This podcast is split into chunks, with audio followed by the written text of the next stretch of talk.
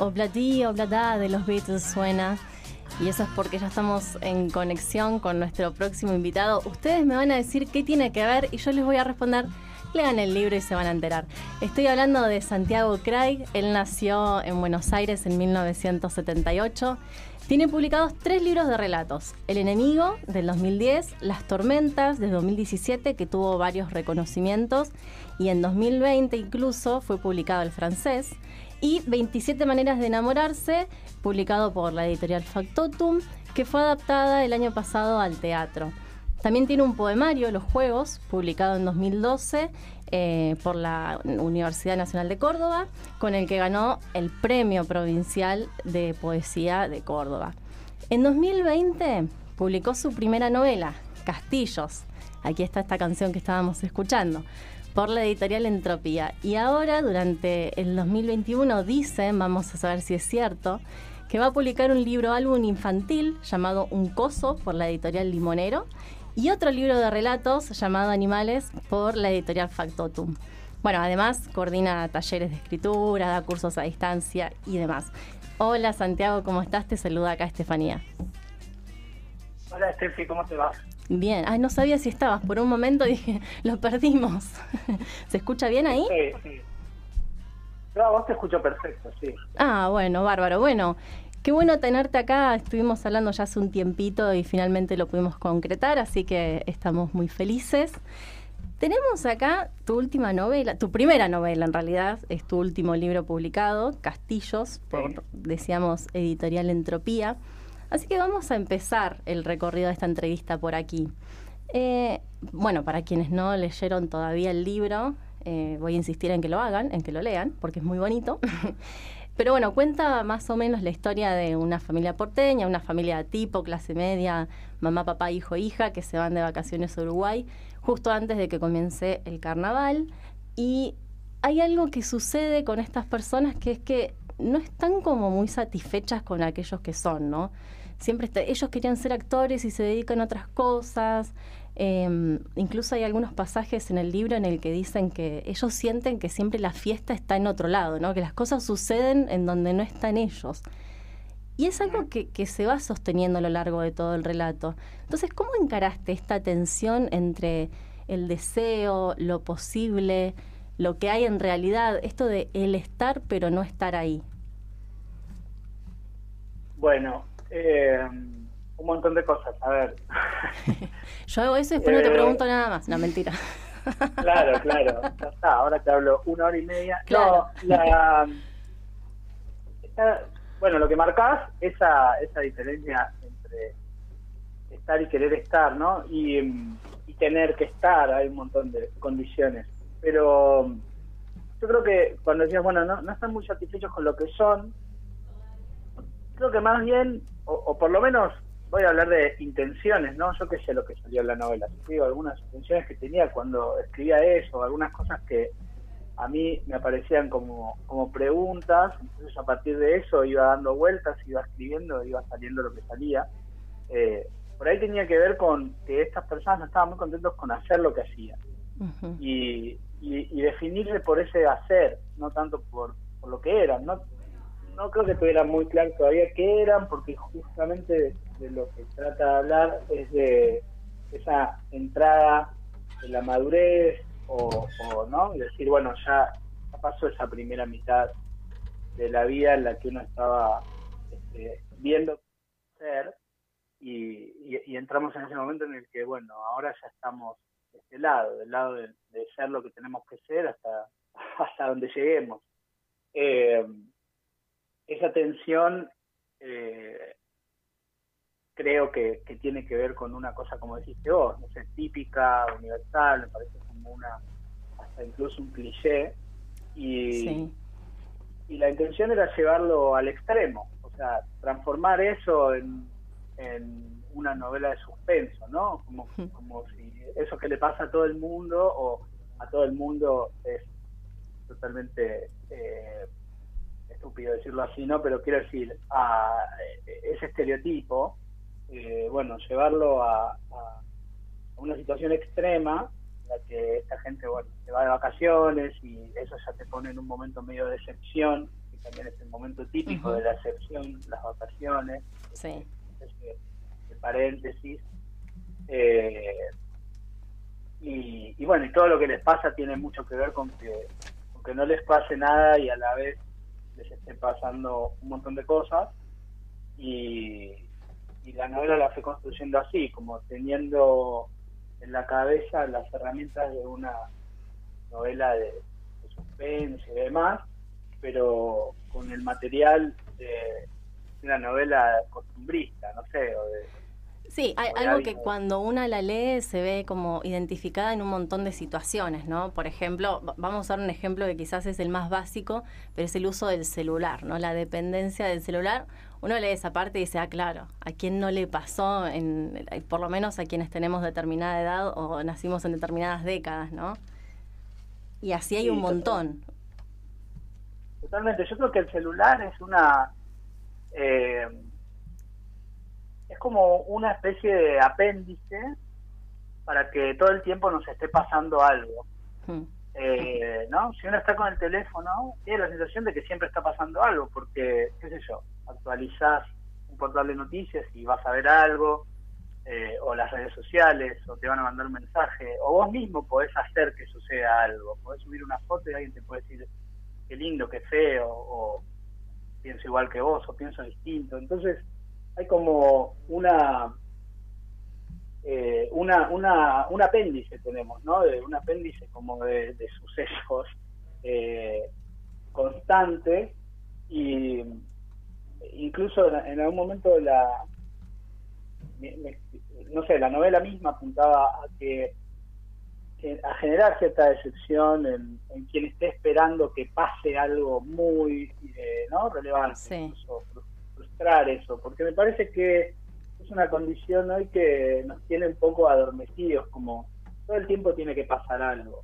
Y, no es, o sea, es así, pero no es así, ¿no? Es como una especie de, de, línea del acontecimiento. Como, bueno, tiene que pasar algo súper... Todo, todo, todo es relevante a la vez nada, ¿no? Y, vivimos en esa. Y el teléfono, como si vos, sí, uno lo empieza, empieza a sentir abstinencia, ¿no? De, de eso, por varias cosas, pero sobre todo creo que, o no sé, yo lo relaciono un poco con eso, con que es el lugar en donde está pasando la, vida, donde la tenés que dejar registrada, donde tenés que eh, estar.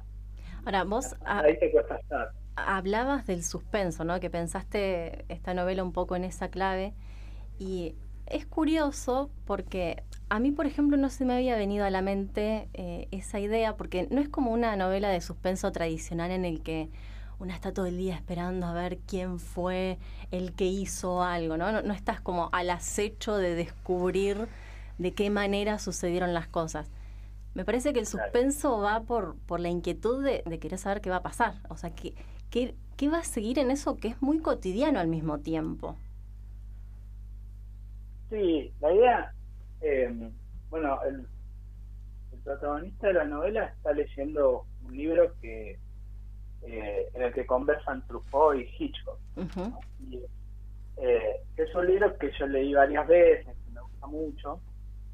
Y ellos, entre otras cosas, ahí hablan de del suspenso en sí mismo, ¿no? El suspenso como una como una tensión, no necesariamente solo desde el género de, de terror o policial, ¿no? Una, una tensión, algo que haga que, quien esté, en el caso de Hitchcock, bueno, quien esté mirando quiera seguir, mira, ¿no? O esté tenso, o esté ahí medio agarrado de la butaca viendo a ver qué pasa, a ver si va a explotar la bomba o no, a ver si la gente se entera, eh, etcétera, ¿no? A ver si eh, ven o no que hay una sombra que se acerca y quiere matar a la chica. El tema es que, mm, por supuesto, no, la novela no, no va por ahí tampoco quería, pero sí eh, lo que me sostenía a mí escribiendo en realidad, ¿no? Y después, bueno, pasó la novela, era tratar de tener una tensión, una tener una especie de, de, tensión, porque también me parecía, o eh, siento que nos afecta mucho eso, porque vivimos en una especie de espera, de, tensión, de algo va a pasar, algo va a pasar. Y todo el tiempo. Y ese algo que va a pasar, eh, no sé qué es, no sé si pasa, o, finalmente si pasa lo dejamos pasar, ¿no? no era tan extraordinario como creíamos, ¿no? Al final, lo que pasa. Claro, o, es tan extraordinario que no lo vemos, o, no lo podemos procesar, ¿no? O bueno, qué sé yo, estamos todos caminando eh, con barbijos por la calle y ya fue. Y mm. bueno, sigue. Y, creo que todo es un poco así, ¿no? Y, seguimos. Y la, tensión no, o sea, cae y vuelve a subir. Estamos como sostenidos así, medio, medio ardillesco todo. Ahora, eh, hablaste de, este libro de, que aparece en el libro, estas conversaciones entre Hitchcock y Truffaut, y es un recurso que te ayudó para abrir un montón de imágenes todo el tiempo. Cada vez que aparece ese libro se abren imágenes, imágenes, escenas. Es como que de cada imagen podríamos seguir por ahí otro libro, ¿no? Este, este recurso, la aparición de este libro dentro de la historia, ¿fue algo que surgió? ¿Lo pensaste de antemano como un recurso de, bueno, lo voy, así bien conscientemente, esto lo voy a usar para poder llegar a determinados lugares? ¿O simplemente surgió? No, en general no pienso casi nunca así de, bueno, esto lo voy a usar para tal cosa, ¿no? Tal vez sí, después cuando, cor, eh, no sé, corregís, vas viendo y decís, ah, ok, esto lo podría sacar de acá y poner acá para usar para tal cosa. Pero el, impulso inicial de ese libro era que, la, la, verdad es que lo estaba releyendo mientras estaba escribiendo la novela. Eh, y, decidí que se iba a meter ahí y que el, el pie este lo iba a estar leyendo y me servía muchísimo para que gente que sabe mucho más que yo y es más inteligente pueda reflexionar sobre algunas cosas y poner algunas reflexiones y algunas cuestiones eh, que, escapan un poco a la, a la historia en sí, como vos decís, mm. pueden abrir a otros lugares eh, y esas voces de, de estos dos conversando me servían para eso, para no tener que ser yo quien diga esas cosas mal si ya las dijeron bien ellos. Eh, un poco para eso me sirvió. ¿Qué tal, Santiago? Te habla Diego. Hola, Diego, eh, ¿cómo te va? Bien, todo bien, un gusto.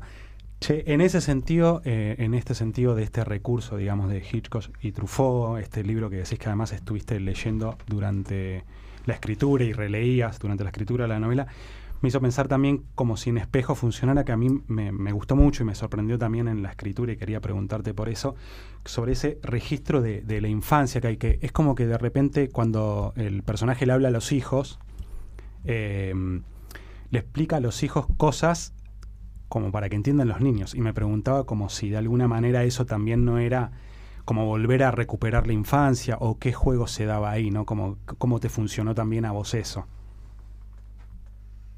Sí, eh, a mí me, me, gustaba la idea de, algo que, creo seriamente. O sea, yo creo que, escribo porque no porque no sé, porque no entiendo, porque no termino de poder decir las cosas. Eh, entonces, en general, los, cuentos, las novelas, no sé, las cosas que me salgan, me salen, eh, tienen parten de esa incertidumbre, ¿no? Entonces estos personajes tratando de educar a su hija, a su hijo, de transmitirles algún tipo de, conocimiento sobre las cosas eh, de una manera más amorosa, menos, lo que sea, pero no, no, no hay una manera unívoca de hacer eso. Entonces, a mí para lo que me servía también era para, para mostrar mi propio, o sea, para poner en, a jugar mi propio desconocimiento de las cosas y decir, bueno, cómo es el mundo si lo tengo que empezar a nombrar de cero, ¿no? Yo hacía una cosa con, con mi hijo, Teo, cuando íbamos a la escuela, él decía a veces, bueno, yo soy, yo no conozco el mundo y vos me lo tenés que, tenés que explicar que, entonces decía, ¿qué es eso? Y él, él no me podía decir un semáforo, decía, bueno, ¿qué es? Eso se para ahí, se enojaba un poco, ¿no? Pero, pero digo, eran formas de me tenía que me terminaba diciendo cosas rarísimas mm. entonces yo porque también las preguntas respecto de por qué esa secuencia de colores y no otra qué pasaba y qué eran los colores qué la gente bueno eh, usaste a tu hijo como recurso. Claro mi iba anotando con la libreta recurso inagotable. Es verdad que este libro lo escribió tu hijo Sí, y tengo que confesar que yo, lo tipié, así que me, a dictar. Una escritura colectiva. Bueno, eh, para quienes recién se enganchan, estamos hablando con Santiago Craig, eh, autor, entre otros, del libro Castillos, y ya venimos hablando un poco de, bueno, estas escenas que podemos encontrar fácilmente en nuestras vidas cotidianas, de esta, este suspenso, ¿no? O la espera por lo que va a suceder. Pero hay algo más que tiene esta, esta novela que es el recurso de los elementos extraños que aparecen, ¿no? Elementos o situaciones extrañas que por ahí sí rompen un poco con, con esta vida más eh, rutinaria o cotidiana o más normal, entre comillas, que tenemos. No es la primera vez que aparece, también en, algunos de tus cuentos de las tormentas eh, lo podemos ver, ¿no? Eh, este, la incursión de, elementos extraños, diría yo. No sé si vos los definís así o, o, cómo lo pensás vos. Sí, sí, son extraños, son cosas que tienen cierta ambigüedad, que uno no termina de entender si qué es lo que está pasando, ¿no? Eh, otra vez también esto de la, incertidumbre, pero pero sí, sí, son son elementos extraños eh, un poco siniestros, hmm. ¿no? Eh, va un poco por ahí. Y sí, la idea es esa. De hecho, en, cuando me hablas de lo del libro y arrancaste con Obladillo Black, me, me odió mucho por haber repetido eso en su cabeza. Y bueno, está, esa canción se repite en la novela y bla, bla, bla, más allá de mi, de mi patología con los Beatles, que soy como muy fanático eh, la, me sirvieron me, en Oblada y la otra canción Helter Skelter que aparece ahí, están las dos en el mismo disco, ¿no? El álbum blanco de los Beatles. Helter Skelter está asociada a, al clan Manson y a la, famosa masacre que hicieron y el desastre que hicieron estos tipos ahí. Eh, y eh, bueno, tiene como toda una parte oscura y además es una, una canción muy eh, dura, ¿no? Tiene como en, su melodía. Más oscura. Claro, exacto, más oscura. Y la Yola es todo lo contrario, ¿no? Probablemente una de las canciones más bobas que, uno pueda imaginar. Lo decís en la novela, sí. ¿no? En cuanto a su composición y todo.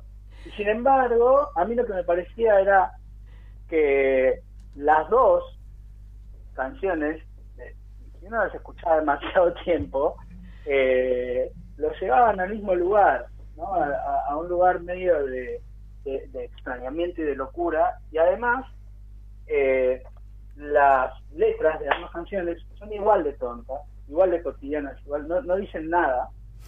Eh, ¿no? Una habla de la vida familiar y la otra un poco de ir y venir respecto al estado de ánimo, pero no, no, no, tiene gran trascendencia lo que dicen, sino que hay otra capa de, la, de lo que pasa, en este caso es la música, que a mí me servía, para mí en la, en la escritura de la novela eso era como el clima.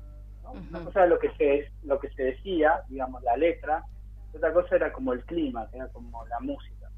Y ese clima era extraño está bien, la gente estaba pasando, estaba haciendo esto, esto y esto, pero en realidad había otra cosa por encima de eso que estaba sucediendo que era extraño. Eh, y bueno, de ahí esos elementos. Y lo hice ahí, en, es algo que me sale, no sé, en, otro, en otros cuentos también me, pasó que, que apareció eso. Sí, ya, que estamos hablando del tema, yo debo confesar que no soy fanática de los Beatles. Me gusta, sí, claro, pero no, no sé placas, no sé temas. Tuve que ir a, googlear las canciones, las letras, a ver por qué aparecía. Intenté investigar, pero en algún punto ya me frustré y dije, bueno, voy a seguir leyendo y ya está. Pero sacame una duda. ¿Tiene algo que ver esta canción con el carnaval uruguayo? ¿Fue todo un invento tuyo? eh, que, te, que te sirvió bien para construir esta novela. ¿Hay algún punto de conexión real ahí? Eh, hay un punto muy gracioso. O sea, no. Yo algo, algo Ah, de, bien. De hecho, si hay alguna, eh, alguna uruguaya, algún uruguayo que, que esté escuchando esto, sepan que también Castillos, ese Castillo que aparece ahí, absolutamente inventado, ¿no? No, por supuesto que no responde al verdadero. Acá, acá te eh, están, discúlpame, no lo están diciendo, pero te están contradiciendo, ¿eh? No, no, no, yo justamente que conozco mucho Uruguay, que como buen porteño he viajado mucho a Uruguay a veranear al departamento de Rocha, dije, che, pero Castillos no es tan así. Pero dije, bueno, en definitiva ficción. Ah, pero Baliza sí. Baliza sí, Baliza está muy bien descrito. no, no, Castillos es un invento total que me, sirvió porque sí es cierto que era el lugar en el que la gente que estaba para entretenerse pasaba de largo, eso fue lo eh, pero eh, lo de Obladiola eh, no, no, no tenía que ver con el carnaval. Y una cosa que me pasó, yo fui a ver un, un recital de Paul McCartney en Uruguay y el público uruguayo estaba muy tranquilo y digamos todo era muy tranquilo en relación a lo que pasaba acá, era gente saltando eh, sin sentido, ¿no? No sé cómo está exagerado, era como que estuvieran tocando los redondos y era un señor de 75 años, pero bueno, no importa, la cosa es que en ese recital eh, estaba todo bien hasta que el tipo toca obladí, obladá y el estadio explota de una manera como que era como, ¿qué pasó? Y, me llamó mucho la atención. claro. Y lo único que, claro, el recurso que tenía era una persona que estaba al lado mío, yo estaba solo aparte. Y, em, y digo, ¿por qué les gusta tanto esta canción? Y me dijo, no, es que esta es nuestra. Ah. me quedé con eso. Y no le pregunté, o sea, me quedé ahí. No sé por qué me dijo eso. No le pregunté. Eh, no, no, no, no. Me dijo eso, como esa no estaba, aparte estaba en el fragor del salto y del estribillo y no estaba como para estar conmigo. Igual lo que planteas en la novela parece muy verídico, ¿eh? Sí. Bueno, pero no es verdad. No, te digo que me hizo googlear. Sí, Yo le estaba por preguntar a mis amigos uruguayos. Santiago, te quiero aprovechar, ya que hiciste esta referencia también, otra consulta, esto de unir universos disímiles o por lo menos alejados, como por ejemplo los Beatles y el carnaval uruguayo. Vos en muchas entrevistas eh, decís que lees mucha poesía y tus textos tienen un fuerte registro poético también. Eh, de hecho, acá en el programa te usamos hace poco cuando hablas de Carlos Batilana. Y bueno, quería preguntarte por esa relación. Además, vos tenés un libro de poesía publicado esta, cómo es este ida y vuelta entre, entre los géneros, que tenés novela, tenés cuento, tenés un libro infantil. Leí en algún lado que vas a publicar probablemente una novela de terror o que la estás escribiendo, y en particular la relación con la poesía, obviamente. Sí, eh, en relación a la poesía, primero leí a vos un poquito, pero voy a buscar tu libro, que ya me dijo que tenía que andar por ahí. Así que yo soy muy de... No, pero leo un montón de poesía. Eh, no sé si es lo que más leo porque no, no hice una estadística de, lo que leo y a veces leo medio muchas cosas a la vez. Pero, pero leo un montón de poesía desde... Fue lo primero que empecé a leer y lo primero que empecé a escribir en mi adolescencia, ¿no? Eh, leía a los poetas a Rimbaud, a Baudelaire, y, y acá a Gironda, a Pizarnik, empecé por ahí, ¿no? Y, y nunca dejé de leer poesía, sigo leyendo eh, está medio nivel Spotify, que no sé ni los nombres de los que leo, pero leo, leo, leo. Claro, porque dije, por ahí vas a una feria y compras cuatro o cinco plaquetas y libros, los lees, después se me mezclan, pero, pero estoy todo el tiempo leyendo poesía. Eh, y, y sí, mi, mi formación y mi seteo mental está ahí. O sea, después, a ver, fui leyendo más y me interesé al, dar talleres y demás, como y, analizar un poco los procesos de escritura y, de escritores de, narrativa, además, bueno, empecé a ir para otro lado y por supuesto que leo novelas, cuentos y demás. Eh, leo también otras cosas, ¿no? Como hacemos todas, todo de filosofía y demás. Eh, pero la poesía es muy, muy importante para para mí y yo muchas veces eh, dejo de leer libros porque no me capturan desde la forma, ¿no?